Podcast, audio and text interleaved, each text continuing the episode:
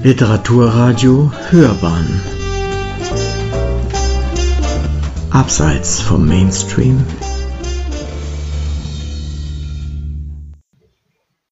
Ich bin Michael Ganser, ich bin die Illustratorin und ich freue mich jetzt, das erste Kapitel euch vorzustellen. Und das erste Kapitel fängt mit dem wunderbar tollen Gedicht an. Liest ein Krake Bücher, braucht er feuchte Tücher, in die er sich entwickelt, während er mich stichelt. Und das erste Kapitel heißt Unsere Reise beginnt. Unendliche Weiten, unendlich viel Wissen und endlich viele Möglichkeiten, etwas darüber zu erzählen. Zum Glück liebe ich es ja, Geschichten zu erzählen. Geschichten sind mit das Beste im Leben, weil sie alles über uns Menschen und unsere Welt auszudrücken vermögen. Geschichten müssen dabei nicht unbedingt wahr sein, doch in diesem Fall ist es definitiv anders. Alles in diesem Buch entspricht der reinen Wahrheit. Und vielleicht werdet ihr euch sogar fragen, woher ich so viel über Kraken weiß. Und ich verrate es euch. Aus Büchern, aus Zeitschriften, aus dem Internet, aus dem Fernsehen. Alles, was ihr im Leben wirklich wissen wollt, wartet dort draußen auf euch. Ihr müsst euch nur auf die Suche danach begeben. Dieses Buch habt ihr zum Glück bereits gefunden oder fand es gar euch? Ich würde jedenfalls meinen, das ist ein sehr guter Anfang.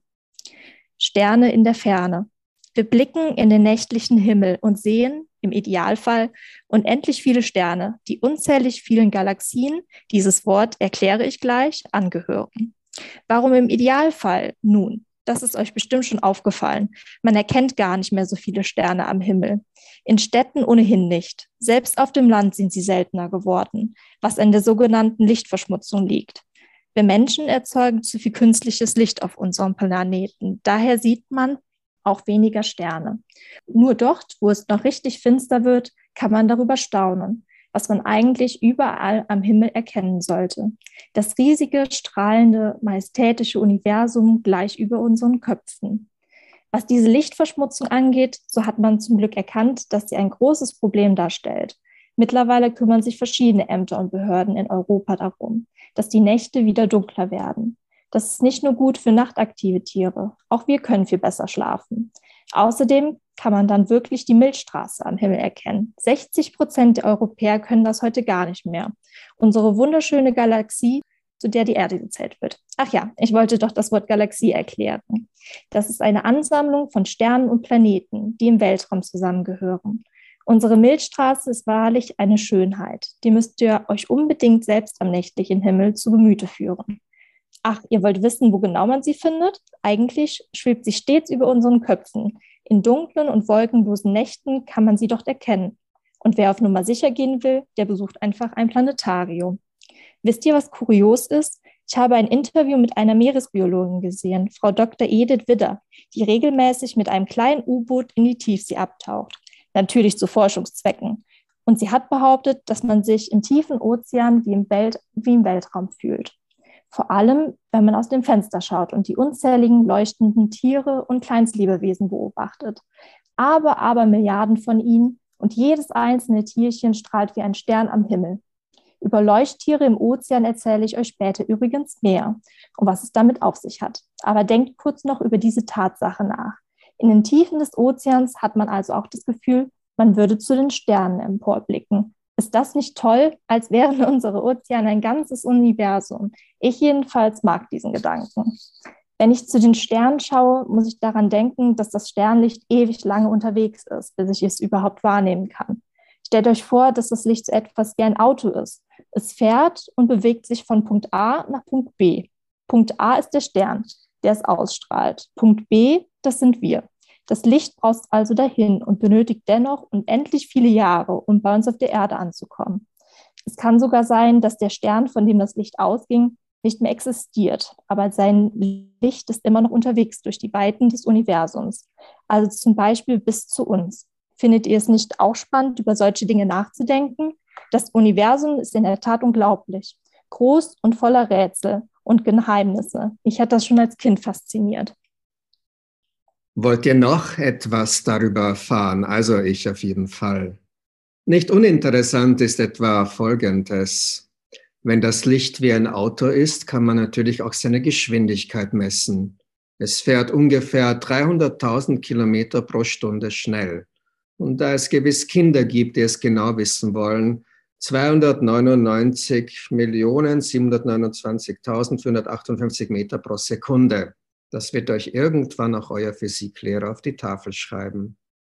Und nur zum Vergleich, das Auto eurer Eltern fährt vielleicht mal 150 Kilometer pro Stunde. Das Licht ist also wirklich kolossal schnell unterwegs, doch in den unendlichen Weiten des Universums ist das immer noch Schneckentempo. Vielleicht denkt sich jetzt irgendwer von euch, alles schön und gut, aber ich habe ein Buch über Kraken erwartet. Wo also bleiben die Kraken? Hab bitte noch ein klein wenig Geduld. Tatsächlich befinden wir uns längst mitten in der Geschichte der Kraken, auch wenn es nicht danach aussieht. Und die Geschichte des Universums ist nicht nur jene der Kraken, sie ist schließlich auch unsere eigene. Wo waren wir zuvor nochmal? Ach ja, beim Licht. Ohne Licht geht auf unserem Planeten natürlich rein gar nichts. Ich meine jetzt das Sternenlicht, nicht etwa irgendeine Glühbirne im Haus. Denn unsere Sonne ist nichts anderes als ein Stern. Und ohne Sonne, das wisst ihr bestimmt schon, ist kein Leben auf der Erde möglich. Ohne Sonne gäbe es keine Pflanzen und ohne Pflanzen keinen Sauerstoff. Und für diejenigen, die es wieder genau wissen wollen, man nennt das alles Photosynthese. Ohne Sauerstoff wären keine Menschen und Tiere denkbar. Und selbstverständlich gilt das auch für den Ozean. Ich höre schon förmlich die Frage, ist das Sonnenlicht auch so etwas wie ein Auto? Natürlich ist es das. Das Licht fährt ja grundsätzlich immer mit derselben Geschwindigkeit durch den Weltraum. Bei einer Entfernung Erde-Sonne von rund 150 Millionen Kilometern benötigt es 8 Minuten und 19 Sekunden, bis es bei uns eintrifft. Würde also plötzlich die Sonne verschwinden, ein Zauberer könnte es hier mal wegzaubern, dann hätten wir immer noch mehr als acht Minuten lang einen völlig normalen Tag vor uns.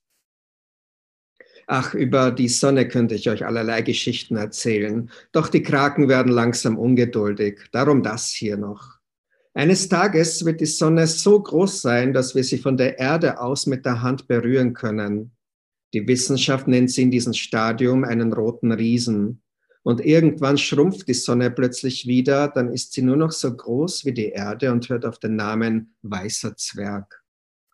Als Kind haben mich solche Bezeichnungen angeregt, mir allerlei Geschichten über rote Riesen und weiße Zwerge auszudenken. Wäre das nicht auch etwas für euch? Dann wird's höchste Zeit.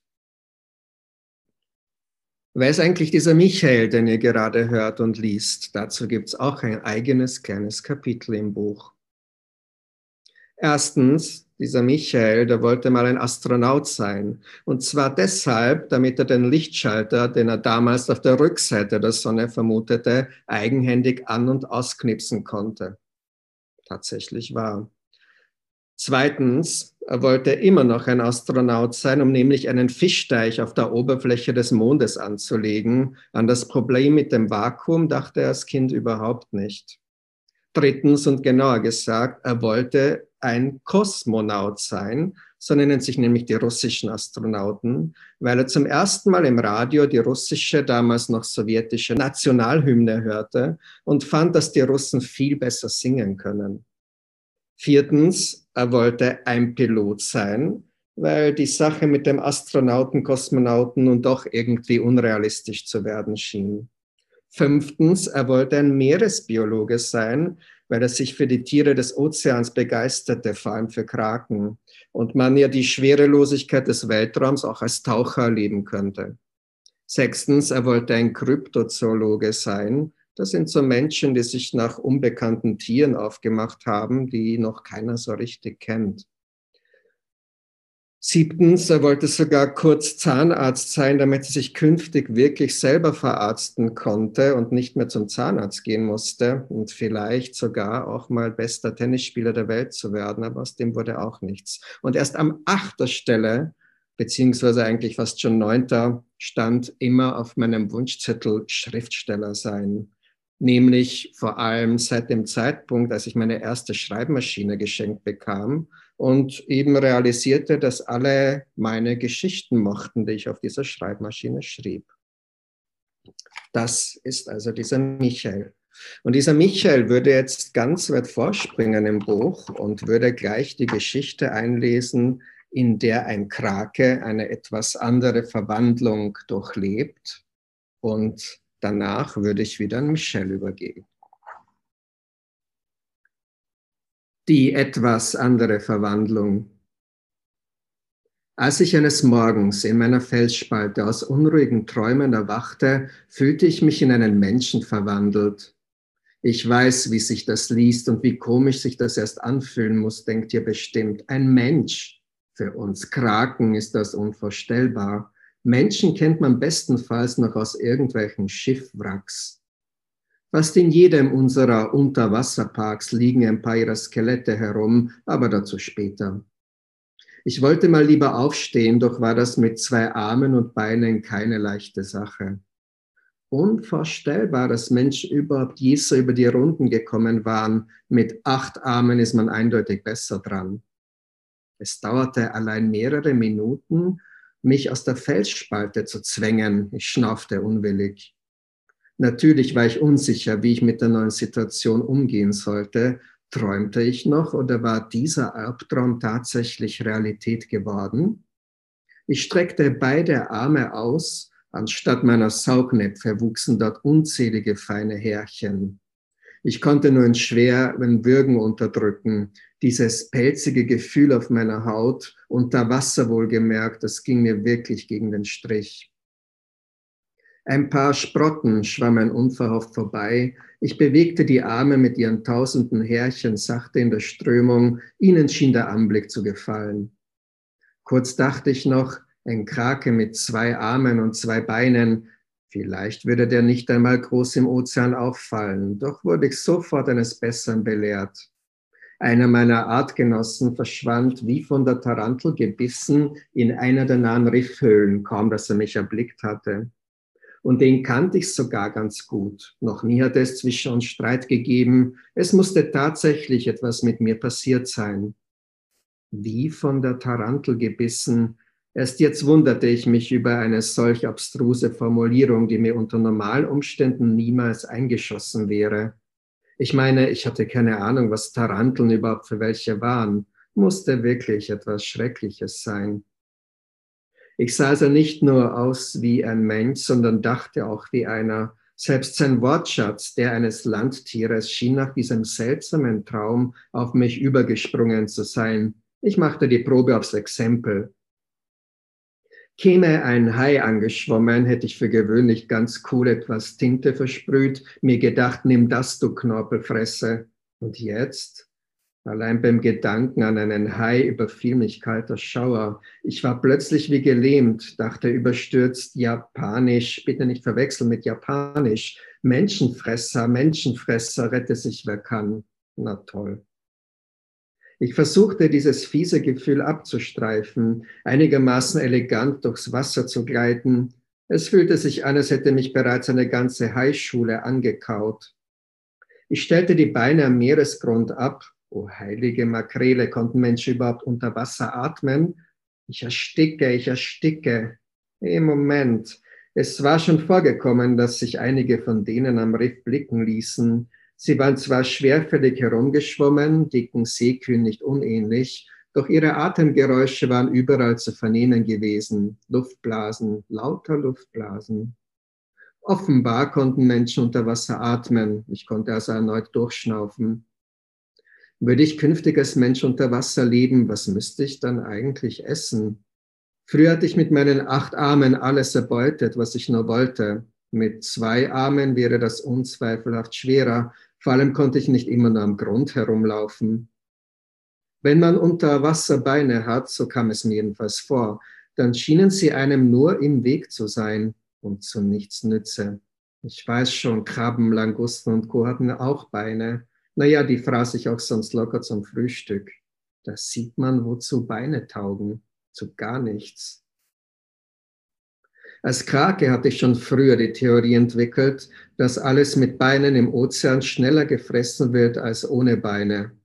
Wer Arme oder Flossen hatte, war eindeutig besser dran. Beine waren eine Sackgasse der Evolution.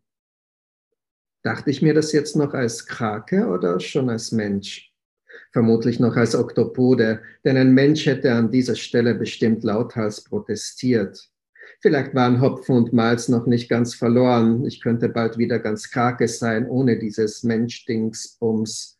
Schluck Hopfen und Malz, was war das denn? Ich beschloss nicht weiter darüber nachzudenken, schwamm schwerfällig an ein paar Korallen heran. Am besten wäre es wohl, ich würde mich hier einparken und tarnen. Einparken? Denk nicht drüber nach. Denk bloß nicht darüber nach, mit keinem deiner neuen Gehirne. Bloß nichts hinterfragen, Wladislav Vostok, das wird schon wieder. Also das mit meinem Namen, Wladislav Vostok, kann ich euch sofort erklären. Da ist nichts Seltsames dran. Meine Mutter hat ihr Gelege einem alten Schiffswrack anvertraut, der Wladislav Vostok. Ich weiß schon, die kam auch aus der Menschenwelt, doch wenn etwas lange genug im Ozean verweilt, verliert es alle menschlichen Eigenschaften. Für uns war das einfach nur ein weiteres Riff. Vielleicht ein künstliches, aber Riff bleibt Riff. Jedenfalls ich und alle meine 80.000 Geschwister heißen, unabhängig von ihrem Geschlecht, Wladislav Vostok. Zum Glück war ich keinem von denen je wieder begegnet. Man male sich doch etwaige Geburtstagszusammenkünfte aus. Gestatten, Wladislav Vostok, willkommen, hier auch ein Wladislav Vostok. Eh, wir hätten hier eine Krabbe für Wladislav Vostok und alle greifen nach dem armen Vieh. Was für ein Albtraum. Zum Glück sind wir Kraken Einzelgänger, gut so. War ich eigentlich schon getarnt? Menschen schienen mit ihren Gedanken ziemlich alleingelassen, leicht ablenkbar, verloren schnell den Fokus fürs Wesentliche. Als Krake hätte ich schon hundertmal Farbe und Form der mich umgebenden Korallen angenommen, doch sahen meine beiden Arme aus wie zuvor. Etwas behaart, ein wenig schwabbelig, etwas wäh. Ich riss leicht aufgebracht zwei Korallenzweige aus dem Riff. Das tat man für gewöhnlich nicht, doch war das hier ein echter Notfall. Ich hielt sie mir vor den Kopf, zog die Beine an, bewegte das Gestrüpp sachte in der Strömung. Ich denke, aus der Ferne würde man mich schon für ein ausgewachsenes Nesseltierchen halten. Polypen, das ist ein anderes Wort für Nesseltiere und für die, die es genau wissen wollen. Das Wort stammt aus dem Griechischen und bedeutet Vielfüßer.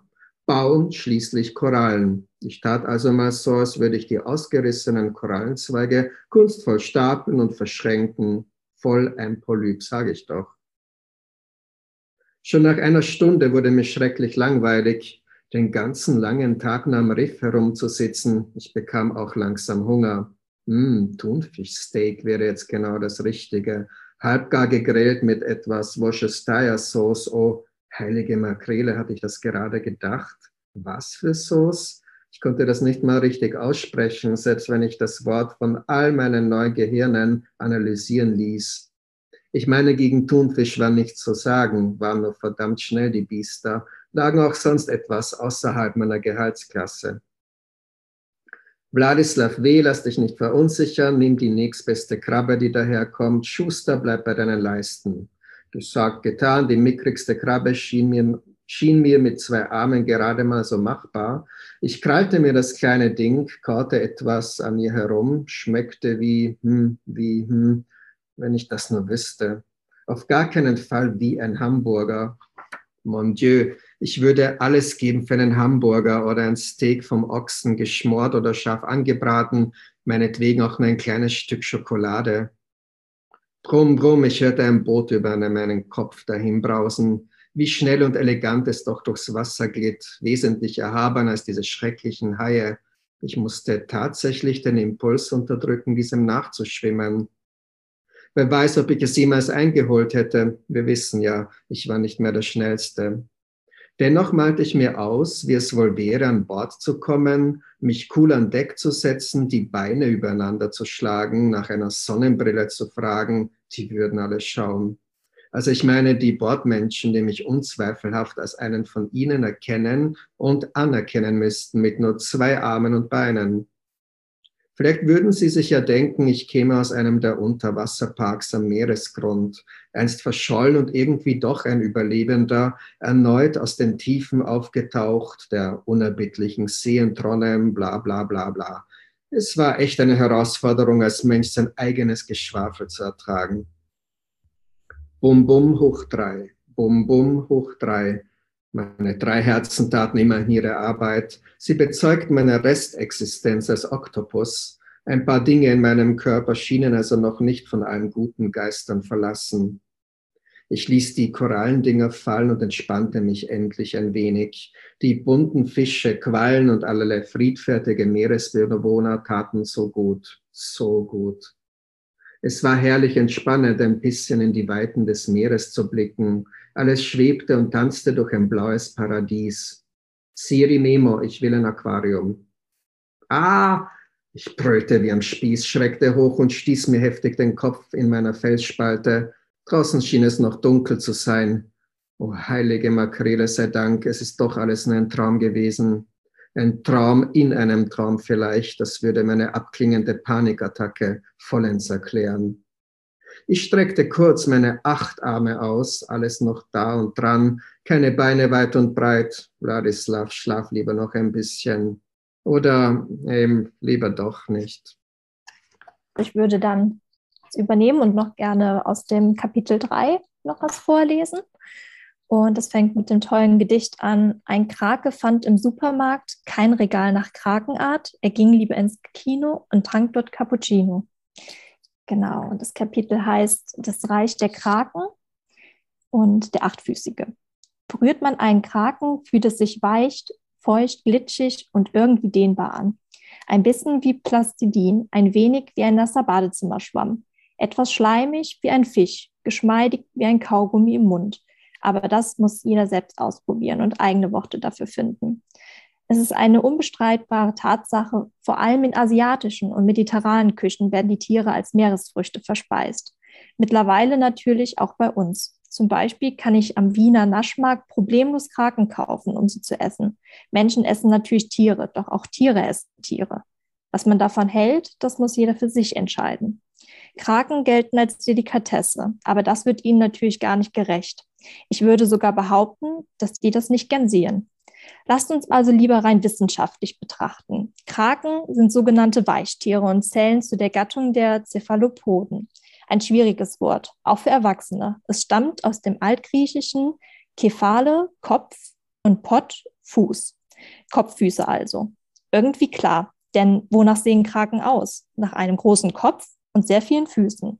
Wir Menschen neigen dazu, alles nach dem Aussehen zu beurteilen und zu benennen. Aus dem Altgriechischen und Lateinischen kommen übrigens die meisten wissenschaftlichen Tierbezeichnungen. Ihr wollt ein anderes Beispiel? Von mir aus gerne. Vielleicht ja ein weiteres Tier mit K, Krokodil. Der Name der Panzerechsen ist eine Entlehnung aus dem lateinischen Crocodilus. Doch leitet sich das Wort eigentlich aus dem griechischen Krokodilus ab, bedeutet Eidechse. Das Wort Eidechse existiert also zuerst und wurde dann auf die Krokodile des Nils und so weiter übertragen. Spannend ist die Zusammensetzung im Griechischen. Krok, Kies und Drilos, Wurm. Das Wort Krokodil bedeutet also Kieswurm, womit wir wieder bei, den, bei der Einfallslosigkeit des Menschen wären. Menschen benennen ihnen unbekannte Tiere, Dinge etc. recht nachvollziehbar. Kopffüßer, Kieswürmer, naja, und von einem Zeug, das fliegt, davon wollen wir gar nicht erst anfangen. Die Bezeichnung Krake wiederum stammt aus dem Dänisch-Norwegischen und symbolisiert einen entwurzelten Baum. Erneut eine Anspielung auf das Erscheinungsbild der Tiere.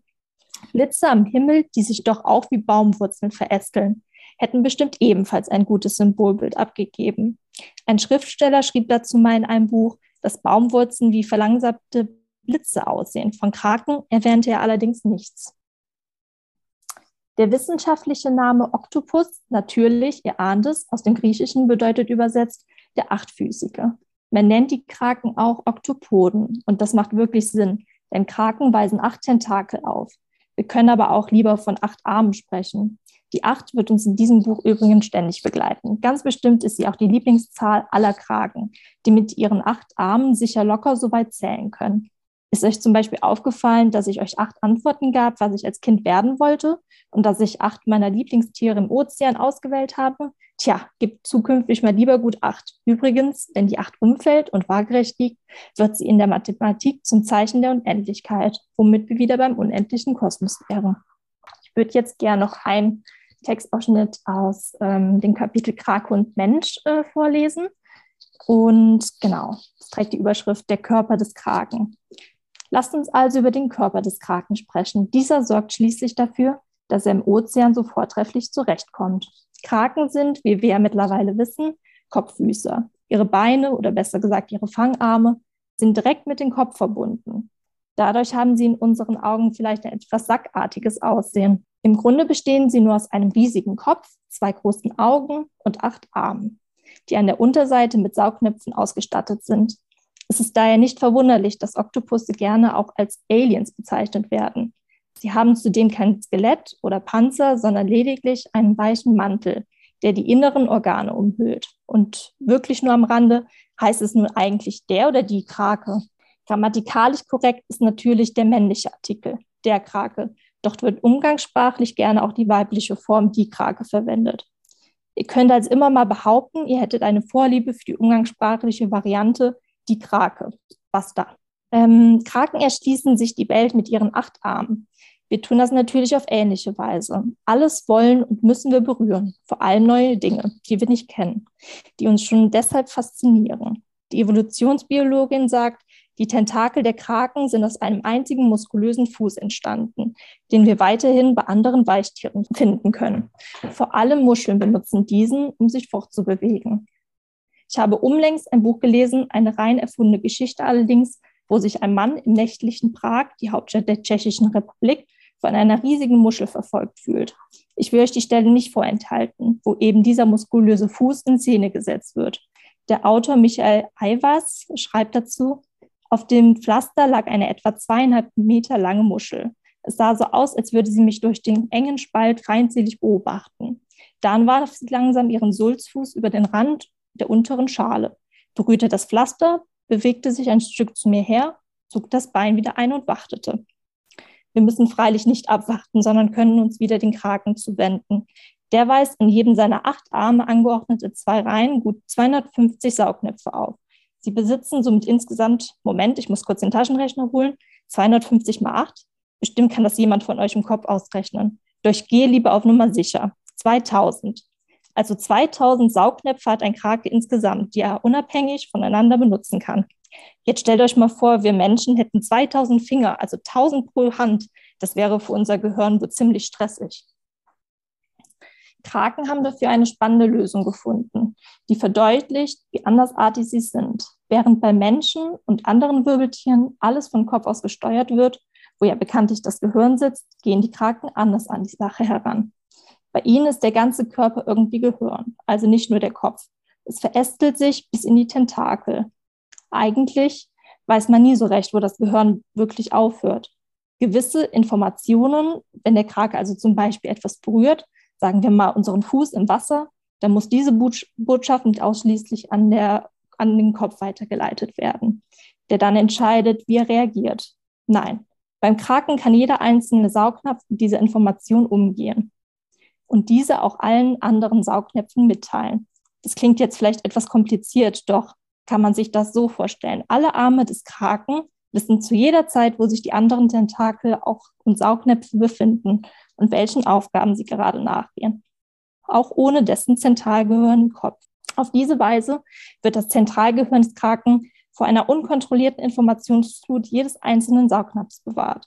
Ich male mir das so aus, als würde jeder einzelne meiner angedachten 2000 Finger persönlich mit mir sprechen wollen, vielleicht sogar via Handy. Stellt euch mal 2000 Telefonanrufe auf einmal in eurem Kopf vor. Brr, das nervt bestimmt total. Im Faszination Krake gibt es ja auch immer wieder Gedichte, die am Anfang eines jeden Kapitels stehen. Und ich lese das passende Gedicht zu dem einen Kapitel, das ich vorlas, die etwas andere Verwandlung. Das ist das Gedicht Nummer 8 und das lautet, Zwei Kraken kamen in die Bank, der eine dick, der andere schlank. Die können immer, wie sie wollen, lächeln ganz verstohlen. Hallo, liebe Zuhörer. Heute stellen wir bei Hörbern on Stage ein Buch über ein Meerestier vor. Faszination Krake heißt das Buch. Und es geht um einen Cephalopoden. Genauer gesagt um einen Kraken. Nun ist es aber nicht einfach ein Buch über meeresbiologische Inhalte, ein Sachbuch, ein Fachbuch. Vielmehr ist es ein Buch, das sich der klaren Einordnung in bekannte Kategorien entzieht, ja sogar offenbar entziehen soll. Begrüßen Sie mit mir den Schriftsteller Michael Stavaric und die Kommunikationsdesignerin Michelle Ganser. Herzlich willkommen. Ich freue mich sehr, dass Sie bei uns sind. Ja, wir sind auch sehr froh, dass wir eingeladen wurden ja. zu euch in die Sendung. Super. Vielen, vielen Dank. Warum bitteschön gerade Kraken?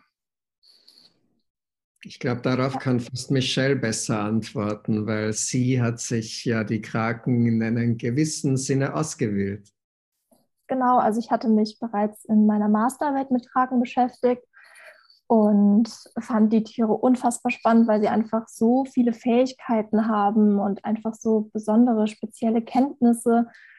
Und ähm, genau, hatte mich dann deswegen halt mit denen sehr, sehr intensiv beschäftigt und ähm, dadurch sind dann halt auch diese Illustrationen entstanden, da ich auch viel gelesen habe, beziehungsweise auch so wirklich das Kraken, wie halt so die Aliens der Meere wirken.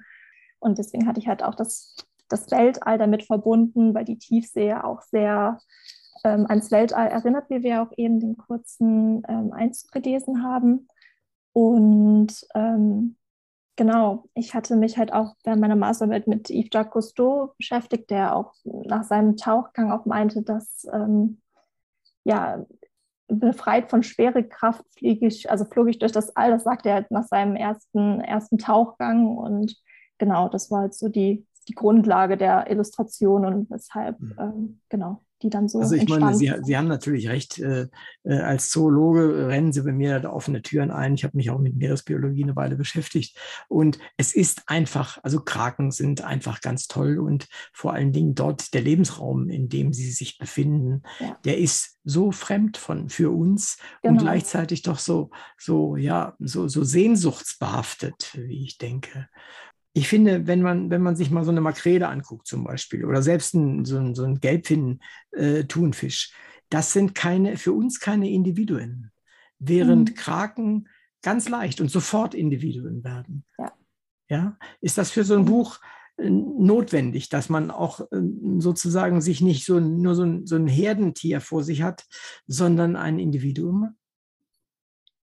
Also ich finde, ich finde schon, also ich hatte auch einfach weil diese halt so besondere und vielfältige ähm, ja, Fähigkeiten haben, die so ganz anders sind und aufgestellt sind, auch zum Teil, wir aber doch dann auch oft viele Gemeinsamkeiten mit uns haben, fand ich halt die deswegen so unfassbar, unfassbar spannend und intelligent und besonders und ähm, genau, fand deswegen halt auch den Zugang zu denen ja relativ, relativ einfach so und fand es sehr schön. Mhm. Also ich habe äh, vorhin in der Anmoderation ja nochmal darauf hingewiesen, äh, dass das Buch sich einer klaren Einordnung in die bekannten Kategorien entzieht, nach meinem Verständnis. Mhm. Haben Sie das absichtlich so gesteuert?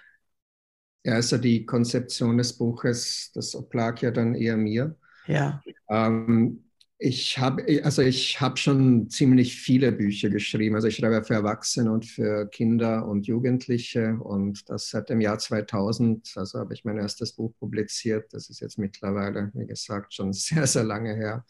Und ich habe auch viel über andere Tiere gemacht. Also ich bin mir da gar nicht so sicher, jetzt allein nur den Kraken so hervorheben zu wollen. Ich habe auch mal ein tolles Buch über Bienen gemacht und von Bienen oder Ameisen Staaten oder überhaupt Insekten, wie sie sich organisieren und wie sie leben und was, was für Besonderheiten sie aufweisen. Das fand ich zumindest genauso faszinierend. Also es ist nicht immer nur quasi die, die Intelligenz, die im Vordergrund steht, die dann ein Lebewesen zu etwas für uns Menschen Speziellen macht. Natürlich ja, aber es gibt auch jede Menge andere sozusagen Tiergattungen und Tierarten, die eben auch ihre ganz äh, individuellen Eigenheiten entwickeln, vielleicht so als ganze Spezies auch. Ja. Vögel auch zum Beispiel. Also ich habe über Raben was gemacht, ich habe über, über Elstern was gemacht. Äh, das ist vielleicht dann schon etwas, was irgendwie in Richtung Krake geht, weil ja die Intelligenz dieser Lebewesen äh, auch in der Forschung viel verglichen wird miteinander. Also überhaupt wahrscheinlich die Cephalopoden und die, die Vögel als solche, die kann man gut zum Erforschen, glaube ich, und auch zum Vergleich irgendwie heranziehen.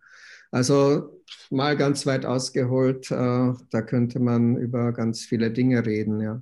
Ja, was mir aber aufgefallen ist, ist tatsächlich äh, der Ton, den Sie äh, anschlagen in dem Buch. Ich habe mal geguckt, für welche Altersgruppe das Buch eigentlich geschrieben ist. Und bei Ihrem Verlag steht ab neun Jahre alt dann ist mir halt aufgefallen, ich meine, in einem Buch für Neunjährige steht ja nun nicht mal ebenso Panterei zum Beispiel oder der, die, die Fachausdrücke, die Sie benutzen. Haben Sie das ganz bewusst absichtlich gemacht oder haben Sie einfach gedacht, ich mache das einfach, die Kids müssen damit zurechtkommen? Nein, das mache ich bewusst bei all meinen Publikationen für Kinder, weil ich irgendwie grundsätzlich davon ausgehe, dass erstens die Eltern diejenigen sind, die das Buch kaufen. Mhm. Sprich, die müssen sich durch Dinge auch angezogen, angesprochen fühlen, die sie in die Lektüre mit einbindet und die sollen sich dabei nicht langweilen oder vielleicht dann das Ganze als ein gemeinsames Lektüre und Lese und Abenteuer betrachten. Also das ist immer so eine natürlich eine schwierige Frage und Grenze. Was, was, wie konzipiert man es genau, dass sich die einen nicht immer überfordert fühlen und die quasi die Eltern oder Erwachsenen, die mit Kindern Bücher lesen, nicht zu Tode langweilen dabei, weil auch viele solche Bücher gibt es, wie ich finde.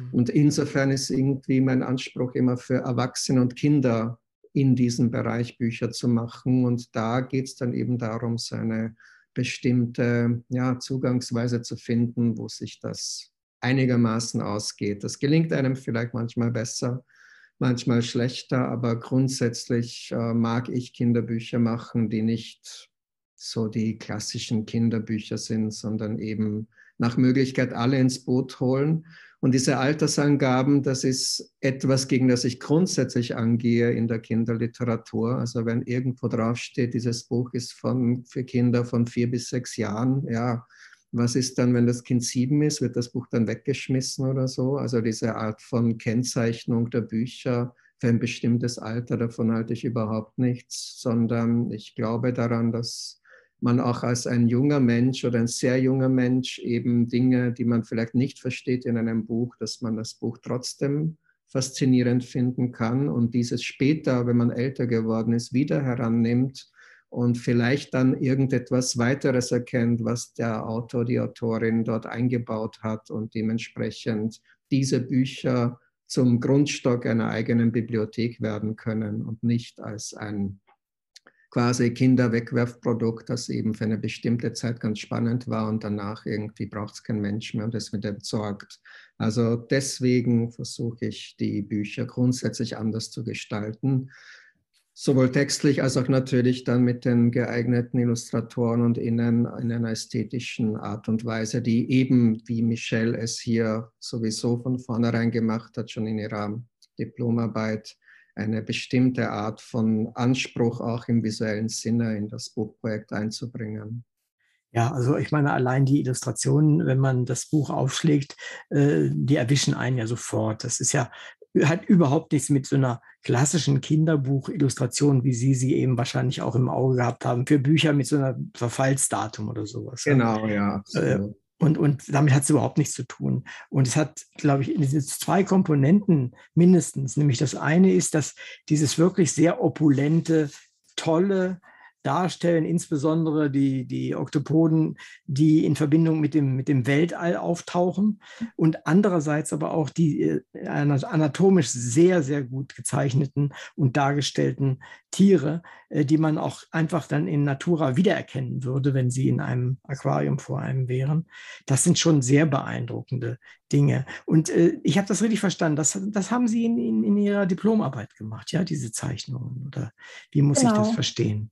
Genau, also da hatte ich die halt angefertigt, aber für speziell für das Kinderbuch wurden die dann halt noch mal ein bisschen abgeändert, adaptiert und bei ein paar Illustrationen dann halt auch nicht so gut passten. Die sind halt mit Feinliner analog ähm, entstanden, gezeichnet.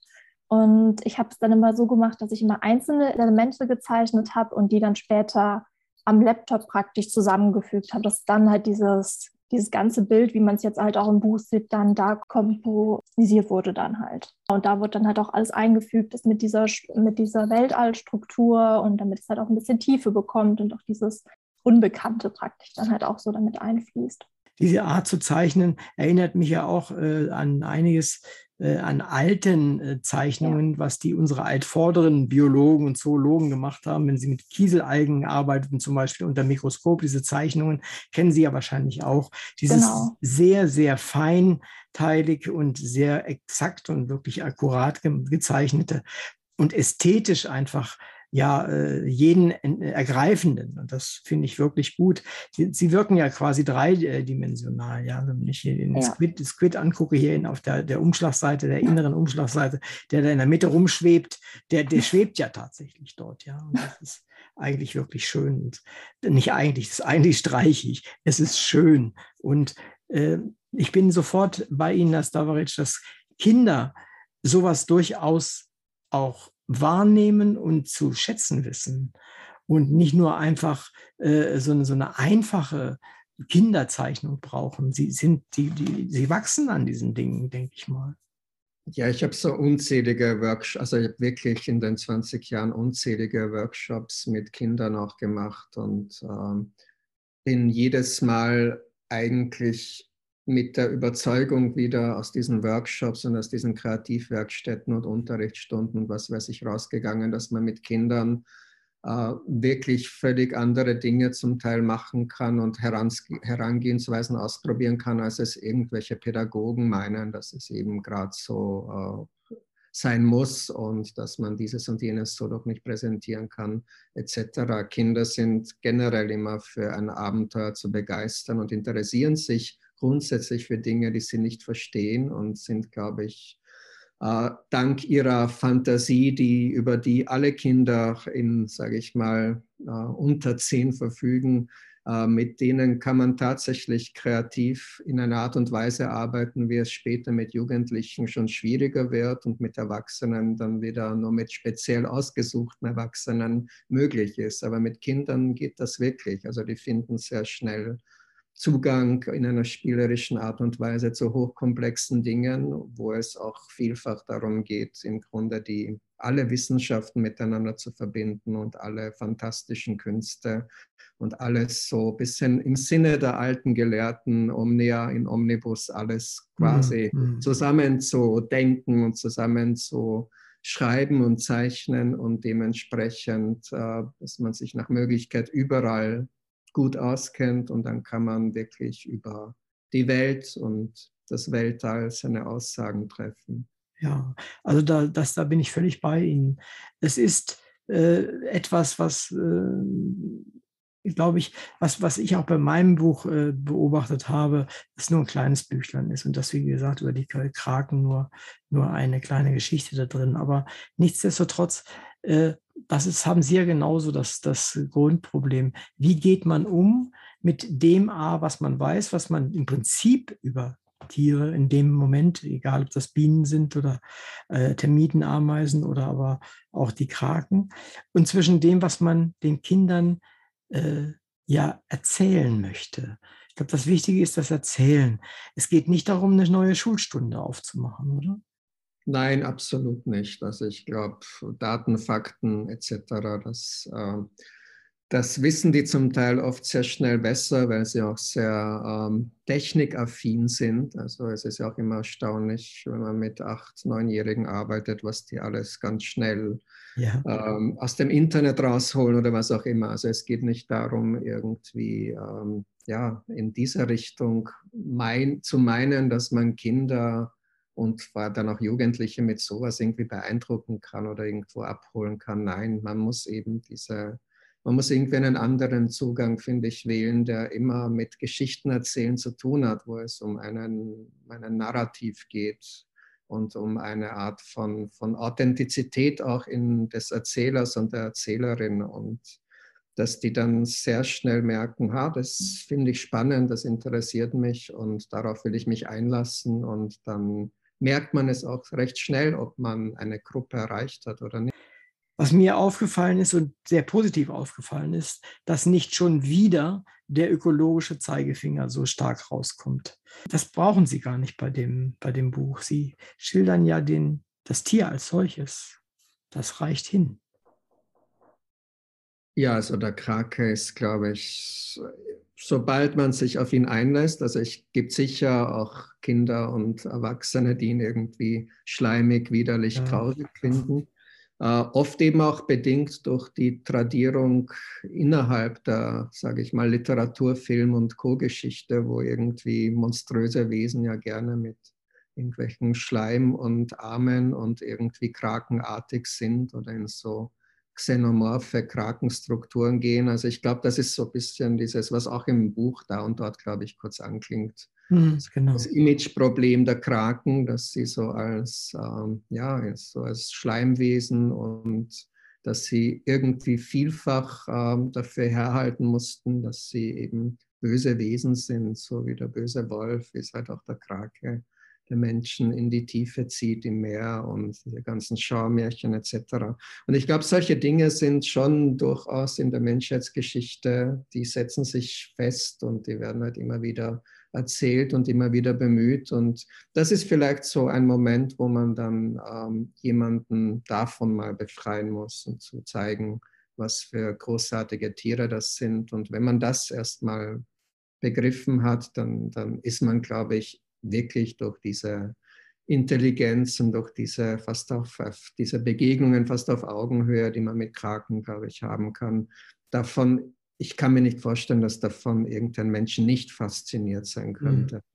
Ich denke, das ist die, die Grundvoraussetzung für jemanden, der darüber schreibt, äh, weil man darf, glaube ich, nicht an seinen eigenen Ideen oder Objekten an der Stelle zweifeln. Das, das hat, glaube ich, wenig Sinn. Ich finde auch die Liebe sieht man auch aus den, den Zeichnungen, aus den Darstellungen der Tiere eine Menge an, an Individualität raus oder auch an, ja, an kreatürlicher Schönheit tatsächlich.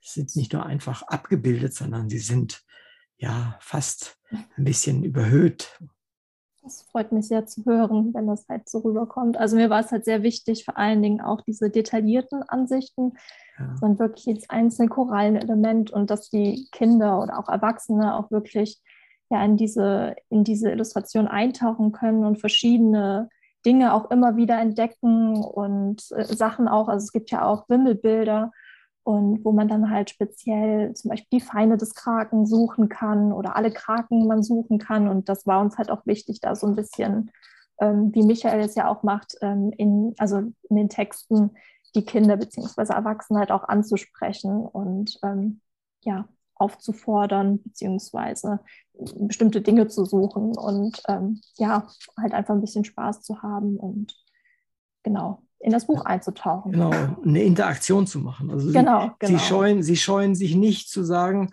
an der einen oder anderen Stelle, nun mal das Ding mal bunt aus. Äh, das ist ja ein, ja, ein Schritt letztendlich. Genau. So ein Buch äh, hat ja auch einen recht hohen ästhetischen Wert. Und mhm. äh, dem zu sagen, so jetzt nimm einen Buntstift oder einen Malstift und dann malen die Tiere mal irgendwie oder den Boden, den Meeresboden grün oder was auch immer.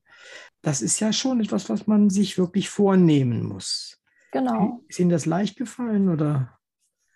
Mm, ja, also eigentlich schon, weil ich finde, also zum Teil dadurch, dass es ja nur ähm, Schwarz-Weiß-Bilder sind und wo man halt natürlich auch an gewissen Stellen so goldene Applikationen hat, ja. ähm, laden die halt auch irgendwie dazu ein, dass, also besonders, ich hatte als Kind den Drang, irgendwie immer ähm, ja, Bilder auszumalen und deswegen fanden wir es halt sehr schön, dass irgendwie mit reinzupacken. Und ähm, am Ende kann man ja, also gibt es auch eine Krake zum Ausschneiden, also dass man wirklich genau, ja. genau aktiv dazu aufgefordert wird, ruhig ähm, ja, mit dem Buch ähm, in Verbindung zu treten und da aktiv was machen zu können. in das Buch einzugreifen. Das, genau, ist, das finde genau. ich, ist, ist genau eine gute Idee. Das, was Sie vorhin sagten, nämlich äh, dass äh, das Buch eben etwas ist, mit, was ich später nochmal wieder zur Hand nehme. Im, was ich, wenn ich zwei, drei, fünf, sieben, zehn, zwanzig Jahre mhm. älter bin, dann sehe ich, was ich mit dem Buch gemacht habe. Viele meiner Kinderbücher, die ich zwar immer noch habe, aber die stehen dann da, sind zerlesen, aber sie sind halt nur zerlesen. Aber wenn ich da drin was gemalt habe oder wenn ich was ausgeschnitten habe, dann ist das eine andere, ein anderer Anker in meiner Vergangenheit, denke ich mal. Ja, Denke ich auch. Deswegen, wer immer auch seine Berufswünsche in Faszination Krake einträgt, der wird ja schon später allein deswegen sich das fasziniert anschauen, was wollte ich denn damals werden. Also davon bin ich zutiefst überzeugt. Ja. ja. Und dass das so Elemente eben sind, die dann dazu führen, dass man sich von diesem Buch nicht trennt, eben sein Leben lang und dass das mhm. immer Teil, ja, einer oder zu einer Identitätsstiftung natürlich dann auch beigetragen hat. Mhm. An dieser Stelle würde ich auch das, was Michelle gerade gesagt hat und worum es ging, da würde ich gerne auch unbedingt noch anmerken wollen, dass es natürlich die richtigen Partner dafür braucht. Ich habe wirklich in den mehr als 20 Jahren mit zig, zig Verlagen gearbeitet und hätte man dieses Buch mit irgendeinem anderen Verlag gemacht, auch wenn man genaue Vorstellungen gehabt hätte, wie es denn sein soll, und sagen wir mal, das ist zu 100 Prozent unsere Idealvorstellung, dann würde es bei einem anderen Verlag anders aussehen, kann ich euch zu 100 Prozent sagen. Ja. Würde das eine wegfallen, die Farben würden nicht gefallen, dann würde, dann wird irgendwer sagen vom Marketing nein, aber die am Cover zumindest müssen, die muss mehr bunt irgendwie drauf mhm. sein und was auch immer, ja. Und dementsprechend ist es natürlich irgendwie auch immens wichtig, mit wem man solche Bücher macht. Es müssen immer Menschen sein in, im Verlagsbereich, also in Verleger, Verlegerinnen, Lektoren, Lektorinnen, die ein Febel und die ein Gespür dafür haben, was eben etwas Besonderes ist und die dann auch vielleicht immer so auch ein bisschen in Kauf nehmen, dass nicht irgendwie der ökonomische Aspekt so ganz sofort im Vordergrund stehen muss, sondern dass man sich auf, ja, auf eine andere Art und Weise miteinander verständigt, dass man das Buch einfach so macht, wie man es sich wünscht und erträumt und nicht irgendwie sofort beginnt mit irgendwelchen Anmerkungen, ja, aber das hier ist ein spannendes Kapitel, aber das ist nichts für Kinder und das hier ist mhm. irgendwie uninteressant, das streichen wir doch raus. Und Michael, kannst du nicht irgendwie etwas über Kraken, keine Ahnung, in einem Spielzeugpark schreiben, weil das würden die Kinder gut finden und, und, und. Also mhm. sofort beginnen dann so in Verlagen, vor allem in größeren Verlagen, beginnt der Vertrieb mitzureden und die Pressechefs und jeder hat eine Meinung zum Buch. Und gerade wenn es um Kinderbücher geht, kommt da auch immer so eine sehr schnell eine pädagogische Haltung durch. Also es ist summa summarum natürlich auch ein Glücksfall, dass wir Tanja Reich, unsere ja. Lektorin beim Leikam Verlag haben und dass die eine Art von Vorstellung von Büchermachen hat, die eben solche Bücher überhaupt erst ermöglicht. Und ohne den geht sowieso gar nicht. Da kann man sich sonst was träumen und wünschen. Es ist dann halt oft nicht genau so, wie man sich gern vorgestellt hätte. Mhm. Also ich wollte auch noch darauf kommen, weil das ist etwas, das äh, fällt sofort auf. In dem Augenblick, in dem ich das Buch in der Hand hatte, es ist, glaube ich, erst vor ein paar Tagen gekommen. Und als ich das dann auspackte und dachte, boah, ey, das ist ja ein tolles Buch. Also das ist tatsächlich etwas äh, Außergewöhnliches. Ja, es ist nicht, ich kriege eine Menge Bücher, die ich dann auch bespreche mit, mit den Menschen, die es geschrieben haben oder so, aber äh, das habe ich mir sofort gedacht, was ist das für ein Verlag? Ich habe jetzt, glaube ich, noch zwei andere Bücher aus dem gleichen Verlag. Eine, nee, ich glaube, Sie sind der erste, den ich aber mache. Ähm, und da habe ich mir schon gedacht, das ist ein besonderer Verlag. Und Sie haben natürlich völlig recht, äh, sowas wie, wie dieses Buch zu machen, da steht nicht drauf, dass man da wirklich riesige äh, Umsätze mitmachen kann. Das ist ein Wagnis, sich darauf einzulassen. Mhm. Und es ist ein, ja, ein, wenn Sie so wollen, ein Künstlerbuch aus, auf der Seite der Darstellungen auf jeden Fall und äh, von dem, was, was Sie geschrieben haben, wie Sie es geschrieben haben, ist es so locker und so so schön auf der anderen Seite. Und ich finde auch dieser große Schrifttyp, der gewählt wurde, äh, ist sehr angenehm. Es passt alles. Ja, es ist die, die Schrifttypen passen, wie ich finde. Dann äh, selbst die, diese großen Seitenzahlen oben rechts mhm. und links in der Ecke. Das ist, das Ding ist durchkomponiert vom, vom Anfang bis zum Ende. Das freut uns sehr, dass ja. es auffällt, weil es wurde über alles nachgedacht, wirklich. Ja, glaube ich sofort. Das glaube ich sofort. Also das muss, muss einen großen Spaß gemacht haben, allen Beteiligten, das so zu machen und das Ding dann tatsächlich aus der Druckerei kommen zu lassen, das erste Mal aufzuschlagen. Mhm. Das ist sicherlich ein Erlebnis gewesen. Wobei da immer, glaube ich, die Angst da ist, weil man trotzdem dann nicht weiß, wie kommt es aus der Druckerei. Mhm. Ja, ja, ja. Genauso wie sie am Computer aussehen und so weiter und so fort, ist ja dann immer also vor allem dann natürlich in visueller Hinsicht. Also der Text, da wird schon alles so halbwegs passen mit der Typografie und so. Aber ich glaube, ich weiß eben von Tanja und von anderen, die dann immer sehr sich so fast ein bisschen fürchten, wenn das Buch dann kommt, ob es dann wirklich genauso geworden ist, wie es halt ausgesehen mhm. hat und wie es konzipiert war. Und Illustratoren, Illustratorinnen, glaube ja. ich, da ist das nochmal viel, viel ja, stärker. Auf jeden Fall. Bange also Haltung, wie schaut es dann aus, das Ding? Ja, ja ich habe ja, auch wirklich sehr gebangt. Also hatte auch die Befürchtung, dass es dann irgendwie anders aussieht, weil es ja auch oft wirklich, wenn man es halt visuell am Laptop sieht, die Farben, dann ist es halt wirklich nochmal ganz anders, wenn man es dann halt gedruckt sieht. Und muss aber auch sagen, es ist halt wirklich sehr, sehr toll geworden und die Farben stimmen und alles passt und die Folierung ist auch sehr schön geworden. Also da auch wirklich nochmal dickes Lob auch an die Druckerei und natürlich auch an Tanja, ja, die wirklich sehr, sehr tolle Arbeit geleistet hat. Also da kann ich wirklich nur sagen, auch aus meiner Sicht ist das äh, ein, ein, eines der äh, Highlights, die ich, ich meine, das Jahr ist noch kurz, aber trotzdem äh, auf jeden Fall Highlights in diesem Jahr und äh, sagen wir mal so, in diesem Winter, das ist auf jeden Fall ganz, ganz toll. Und nicht nur, weil mein Zoologenherz da mitschlägt, sondern einfach, weil es super, super gut gemacht ist. Vielleicht darf ich noch mal zu den Texten kommen. Wenn man Halbsachbücher schreibt, ich nenne es jetzt mal so ein Halbsachbuch, dann gibt es ja immer die, diese Balance, die man halten muss zwischen Exaktheit, Richtigkeit und zwischen dem Ton, den man treffen möchte. Wie, wie halten Sie das? Solche Sachen wie zum Beispiel äh, der, der Schulp, den Sie da schildern, äh, ist ja eine spezielle Sache. Ähm, da benutzen Sie einmal, da bin ich gestolpert, wenn ich das offen sagen darf, über die Vokabeln, das ist so eine Art äh, äh Rückgrat. Ähm, ja. Kann man sowas sagen? Also ähm, mein, verzeihen Sie mir, mein Zoologenherz hat da einen Krampf gekriegt. Man ist natürlich immer, also einerseits, wenn man sich ja dann zu vertiefen beginnt in einem bestimmten Bereich mit und Dinge entdeckt, die man natürlich selber noch nicht wusste, aber auch vieles dann gelesen und auch irgendwo zum ersten Mal dann gehört. Und man, man taucht halt immer weiter ein und dann merkt man irgendwann, man hat so viele, so viele neue Sachen und es wird dann doch irgendwo relativ schnell sehr komplex und kompliziert und man sich dann wieder fragen muss, wie kann ich das ins Buch einigermaßen einbauen oder ich, oder ich, das hier muss ich sein lassen, aber das geht halt irgendwie zu sehr in irgendwelche chemischen Formeln oder so weiter driftet mhm. das ab oder es hat dann halt zu sehr mit irgendwie mit DNA und was weiß ich was zu tun, wo man dann weiß, das ist zwar spannend, aber das hat in der, so wie das Buch konzipiert ist, hat das darin nichts verloren ebenso wie eine zu speziell ausgewählte Fachterminologie und so weiter und so fort. Also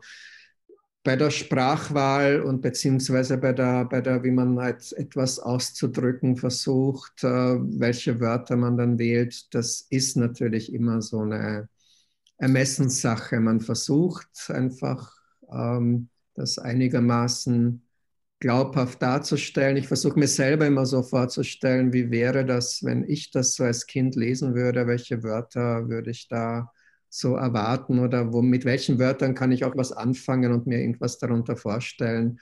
Ähm, vielleicht ist das nicht immer zu hundertprozentig dann irgendwie deckungsgleich mit der zoologischen Richtigkeit, aber es geht ja man darf irgendwie nie dann die, die, das eigentliche Ziel irgendwie aus dem Fokus verlieren, dass es eben darum geht, ähm, für die Kraken zu begeistern und Faszination zu erwecken für äh, die ganze Tierklasse. Und da, ja, da ist man eben immer so im Wickelwackel, wie der Wiener sagen würde. Also im Nachhinein kann man sich denken, ach, das hätte ich gern lieber anders dann doch nochmal ausgedruckt, ausgedrückt oder, oder eben anders formuliert. Ähm, letztendlich geht man ja den Text dann auch nochmal wirklich sehr genau mit dem Lektorat durch und da verlässt man sich dann auch irgendwie ja auch auf das Lektorat dann, was wie verstanden wird und äh, man diskutiert natürlich dann auch noch diverse Konstruktionen, Formulierungen. Und irgendwann muss man sich aber auch entscheiden und es dann auch irgendwann auch gut sein lassen. Dann ist es so, wie es ist. Und ja, ich bin, wie gesagt, mit dem Text äh, so wie er geworden ist, glaube ich, schon sehr zufrieden, weil er eben diese vielfältigen Zugänge gut widerspiegelt. Ja, Sie sagten es eben gerade, die vielfältigen Zugänge. Also Sie versuchen ja Dinge nicht nur aus einer Ecke zu erklären, sondern von verschiedensten Seiten anzugehen. Und äh, auch so solche Erzählungen wie By the Way mal eben einzuführen. Ja. Also, und das finde ich, macht natürlich interessant. Wenn, wenn wir uns jetzt unterhalten würden, egal in welchem Alter wir sind, dann, wenn es eine lebendige Unterhaltung wird, dann springen wir natürlich auch hin und her und handeln nicht nur irgendetwas systematisch ab.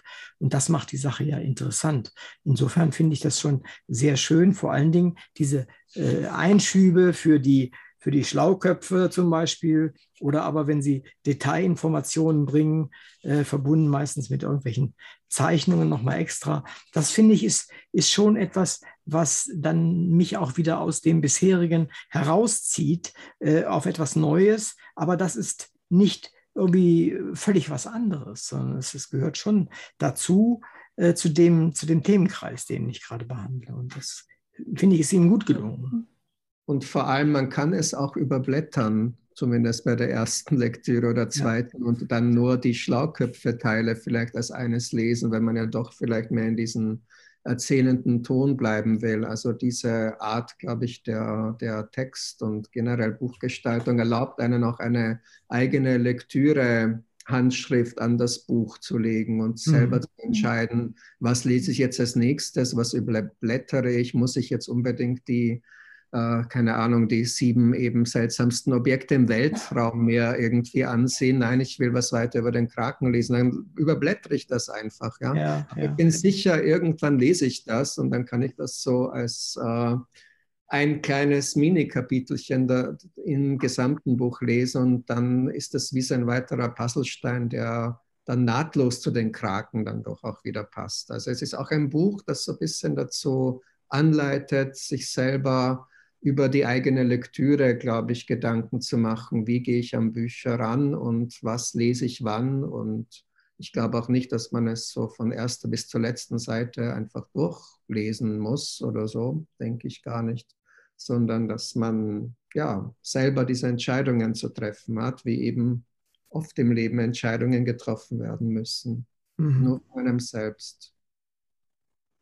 Wie gehen Sie mit der Implementierung Ihres Wissenschaftsbildes in diesen Text aus?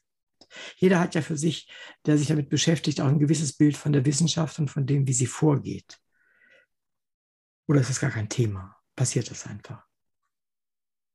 Ja, ich glaube, es, es passiert wahrscheinlich tatsächlich, also was, wenn ich es jetzt von meiner Warte betrachte, eher intuitiv, wobei ich immer so vor mir irgendwie vor Augen halte, dass die Wissenschaft ja kein, kein zu Ende gedachtes und endgültiges Etwas ist, sondern dass sich da ständig Dinge verändern. Dinge, die wir noch vor zehn Jahren zu wissen glaubten, mhm. sind mhm. plötzlich ad absurdum geführt oder überholt. Und das, was Menschen vor 200 Jahren dachten, ist sowieso völlig äh, jenseits sozusagen von Gut und Böse. Und dann tauchen wieder Dinge aus, aus der Antike auf, die sich doch als richtig erwiesen haben. Und alles, was danach gemacht wurde, hat wieder von der eigentlichen, nennen wir es doch, Wahrheit weggeführt. Also es ist sowieso immer alles in Bewegung. Also alles fließt, wie es im Buch ja auch steht. Und man muss die Wissenschaften, glaube ich, ähm, ja, so als, ich versuche es eher wirklich so als eine Universaldisziplin zu betrachten, die allesamt versuchen, etwas über uns Menschen und über die Tiere und das Weltall und das große Ganze auszudrücken. Und es ist ständig, ist man dabei, neue Erkenntnisse, neue Zugänge zu finden, neue Tiere dann auch zu entdecken, die vielleicht dann wieder irgendwas völlig anderes innerhalb dieses kleinen maritimen Gefüges wieder vielleicht den Kraken in einem anderen Licht erscheinen lassen würden, etc.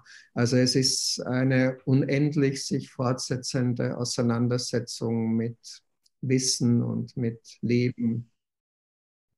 Ich habe lange Zeit in meinem, in meinem, Berufsleben mich mit Wissenschaftskommunikation beschäftigt und zwar einmal rund um die Welt. Ich, habe das in, ich war da für 150 Länder zuständig und das ist wirklich eine Herausforderung, äh, wissenschaftliche Inhalte so zu erzählen und zu erklären, dass unterschiedlichste Kulturen, ob das Kulturen sind oder Altersgruppen, es ist letztendlich gar nicht so entscheidend. Aber das zu machen, da kann man gar nicht genug Mühe darin verwenden. Sie haben viel Mühe darauf verwendet und es ist, wie ich finde, sehr gut angekommen. Und ich würde gerne mit Kindern reden, die dieses Buch gelesen haben, die ihre Lesung gehört haben, was die dazu sagen. Ich glaube, da kommt nicht so raus, ach, war ganz schön, sondern da kommt mehr bei raus. Ja, ich glaube tatsächlich, dass es so der Fall ist und ähm, kann jetzt natürlich nicht, nachdem wir gar nicht so viel damit aufgetreten sind, Corona bedingt, habe ich jetzt auch nicht unendlich viele äh, Gespräche mit Kindern dazu führen können. Aber die, mit denen ich, beziehungsweise auch den Eltern, von denen ich weiß, dass sie das Buch haben, was die auch erzählt haben, wie ihre Kinder mit dem Buch umgehen und wie sie es handhaben und was sie gezeichnet und getextet haben nach der Lektüre dieses Buches, da denke ich mir immer, ja, großartig, da hat man immer das Gefühl, man erreicht jemanden und hat schon wieder ja, etwas zur Verbesserung der Welt beigetragen. Das stimmt. Ja, und ich meine, das sollten wir auch tun, das sollten wir versuchen, was immer dabei rauskommt, aber wir sollten das versuchen. Das haben sie auch wirklich versucht. Also ich muss gestehen, äh, ich bin begeistert von dem Buch. Ich habe das immer, die ganze Zeit habe ich es in der Hand. Es ist haptisch auch sehr schön. Und äh, es ist etwas, äh, ich hab, bedauere tatsächlich, dass ich keine, keine Kinder in dem einigermaßen passenden Alter mehr in meiner Verwandtschaft habe. Äh, die sind alle schon deutlich älter. Und äh, da passt das nicht so richtig, sonst würde ich es sofort verschenken. Und das finde ich ganz, ganz toll. Vielleicht noch so abschließend, was hat Sie denn, Sie beide, was hat Sie an den Kragen denn am meisten beeindruckt? Ähm, also bei mir sind es ja, wie gesagt, sehr viele, also diese besonderen Fähigkeiten. Wenn ich mich jetzt auf eine irgendwie fokussieren müsste, dann finde ich es ja unfassbar spannend, einfach, also zum Beispiel auch die Tinte einfach, die sie absondern, dass da, also das weiß ja, glaube ich, so gesehen jeder, okay, Kraken sondern die Tinte ab, wenn sie auf der Flucht sind von einem Feind, um sich dann dahinter, hinter der, hinter der Wolke zu verstecken. Aber was ich ähm, ja erst bei meiner Recherche erfahren habe, dass die die Tinte besondere Substanzen auch beinhaltet, wie zum Beispiel Dopamin, Dopamin, das ist halt ein Glückshormon. Und wenn zum Beispiel ein Fisch diesen Kraken jagt und dann ähm, in diese Dunstwolke kommt, ähm, dass das dann praktisch die Kiemen verstopft und er dieses Dopamin ähm, zu sich nimmt und ähm, ja, das Gefühl dann hat, also ein Glücksgefühl hat und denkt, er hätte den Kraken schon verspeist und ähm, ja, dann von ihm ablässt. Das fand ich irgendwie total total spannend und ähm, natürlich auch die, die Flexibilität der Kraken, dass sie sich halt einfach ähm, ja so, wie sie sich halt entwickelt haben, dass sie unfassbar viele Schutzmechanismen haben und ja einfach total ja besonders sind. Mhm. Ich könnte irgendwie jetzt ganz viele Beispiele sagen, aber ich glaube, dann, dann halte ich mich dran. Und ja, es sind auf jeden Fall einfach unfassbar interessante und tolle Tiere. Genau, ich will mich da absolut anschließen. Vielleicht zur Flexibilität, weil es wieder so ein ganz kleiner Unterpunkt nur ist. Aber das mich hat, glaube ich, in diesem Punkt vor allem sehr, sehr fasziniert, dass die Kraken ein ganz genaues Verständnis über ihren eigenen Körper haben, wie er funktioniert und was mit ihm möglich ist, was sich vielleicht ja am besten dadurch äh, zeigen lässt, dass sie wissen, welches harte Stück, wie groß dieses ist in ihrem Körper, dass es noch durch eine Öffnung passt und dass man da quasi niemals einen Kraken finden wird, der irgendwo stecken geblieben ist, weil er irgendwo in eine, in eine zu kleine Röhre reingekrochen ist und dann nicht mehr vor oder zurück kann, sondern der weiß ganz genau, wie, ja, wie sein Körper beschaffen ist, wo er durchpasst und, und irgendeine zu kleine Öffnung würde er nicht gehen, weil er genau begriffen hat, wie groß quasi das harte Knorpelstück zwischen den Augen ist und das da nicht eben rumdach, dann nicht mehr durchpasst. Also das finde ich schon, das sind so Dinge, wo ich mir denke, das zeigt, wie intelligent diese Tiere sind und wie sie sich selber wahrnehmen und wie sie eine Vorstellung von sich selbst haben. Das hat mich, glaube ich, sehr fasziniert daran. Was mir aufgefallen ist noch tatsächlich, ist, dass die Schnecken ein bisschen kurz kommen bei Ihnen. Die Meeresschnecken insbesondere. Das ist schade, weil die sind so toll und sie sind so dicht verwandt und sie haben auch Tinte übrigens. Aplysia hat wirklich einen Haufen Tinte und äh, sondert das auch ab, hat auch solche entsprechenden äh, neuronalen wirksamen Stoffe da drin. Also es, es, auch diese werden, werden das sind ja größere Verwandte oder kleinere Verwandte, sagen wir es mal so, von den, von den Kraken. Absolut. Aber, Immerhin haben ja. wir die Muschel drin. Ja, ja, ja, ja, das ist richtig. Aber die sind langweilig. Für, für mich als da, ich habe meine, meine Doktorarbeit mit Schneckengehirn gemacht. Insofern äh, ja. da bin ich da Partei. Also das muss man, muss ich das nicht sagen. Nein, aber ja. Vielleicht können wir es ja in unserem nächsten Band, weil das, wir machen ja eine Reihe aus dieser Faszination Krake, das ist ja nur das erste Buch. Wir arbeiten ja bereits an einem zweiten Band. Ja, da wollte ich jetzt gerade auch noch nachfragen. Ja, da können wir ja vielleicht dann die eine oder andere Schnecke einbauen, Michelle. Genau, oder? Das klingt ja, gut. Wunderbar. Vor allem die Aplysia, das ist der, der Seehase. Der heißt auf äh, Deutsch sozusagen Seehase Aplysia. Und äh, das ist so ein gutes Pfund Schnecke, also ein richtig dickes ja. Ding. Und ähm, ich habe das in Neapel auch mit der gearbeitet und äh, die produziert wirklich unendlich viel von der Tinte und äh, ist auch sehr freigebig damit, wenn man sie ärgert. Also insofern ist das, das ist auch ein interessantes Tier. Ich fällt mir auch ein, im, Supermarkt gab es früher einen Seehasenrocken zum Kaufen oder gibt es das immer noch? Die haben natürlich eine Menge Eier. Das kann man machen, ja. Das kann man, dass man also das tatsächlich essen, das habe ich nicht gewusst, aber das kann man, ja.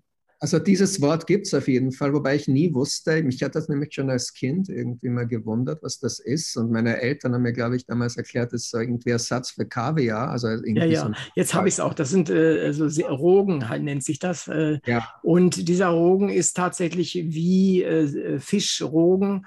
Äh, das, sind, das sind Eier von Aplysia. Die sind relativ groß, viel größer als Kaviar. Die sind also mal locker fünf bis sechs Mal im Durchmesser so groß. Also die, mhm. und sie sind, glaube ich, irgendwie farbig, äh, mehr oder weniger orange oder sowas. Ich bin da nicht. Ja, mehr. genau. Dann, glaube ich, gibt es die immer noch im Supermarkt oder in ja, so Kann, kann sein, ja. Kann man gut ernten. Die, die kann man auch einfach ausstreichen, also ausdrücken.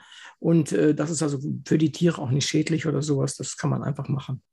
Ich bin da also sehr, sehr froh, dass Sie sich mit dem Thema beschäftigen. Und wann immer Sie weitere Themen aufsuchen, bin ich sicher, Sie werden das gut, gut machen. Vor allen Dingen auch von der zeichnerischen Seite bin ich da jetzt schon gespannt. Wann immer ich als harmloser Zoologe und Radiomacher dazu beitragen kann, irgendwas, dann melden Sie sich einfach und sagen mir Bescheid. Mache ich gern. Wenn Sie Lust haben, können Sie mir auch gerne eine Frage stellen. Ja, dann stelle ich doch gerade eine Frage, weil das tatsächlich unser gerne. nächstes Buch unser nächstes gemeinsames Buch berührt. Ähm, welche Qualle finden Sie am faszinierendsten? Eigentlich die spanische Galeere. Ah, sind die, wir dran? Also gibt es im Buch, wird es geben. Das ja. ist wirklich ein Vieh, also das ist sagenhaft, ja, sagenhaft. Aber auch die ganz normale Schirmqualle aus, von der Ostsee, ich kann mich als Kind erinnern, da gab es Quallen, äh, Tausende, Zehntausende von Quallen, die wurden angespült. Das gibt es, glaube ich, gar nicht mehr. Aber das war früher auch so. Das war so eine ganz normale, ich glaube, eine Schirmqualle, ich weiß nicht mehr genau. Und dann, die habe ich gebacken im, im, im, äh, im Sand, weil es die gab es so viele. Die können sich das gar nicht vorstellen. Die lagen alle mehr oder weniger tot am, am Strand und äh, mhm. mich auch sehr beeindruckt. Ja, sehr beeindruckt. So Massenauftreten von Tieren ist immer sehr beeindruckend, wie ich finde. Aber die spanische Galeere ist natürlich erstens natürlich totengefährlich und zweitens ist sie einfach riesig. Die hat ja mhm. lange, lange, lange Tentakel und ist schon ein besonderes Lebewesen.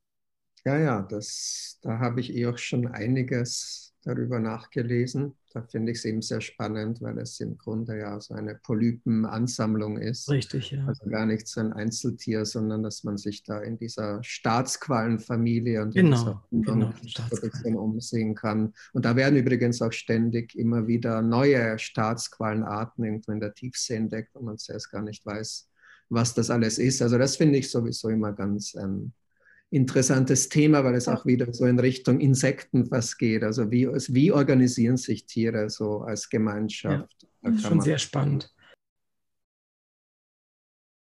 Heute sprachen wir über einen Kraken.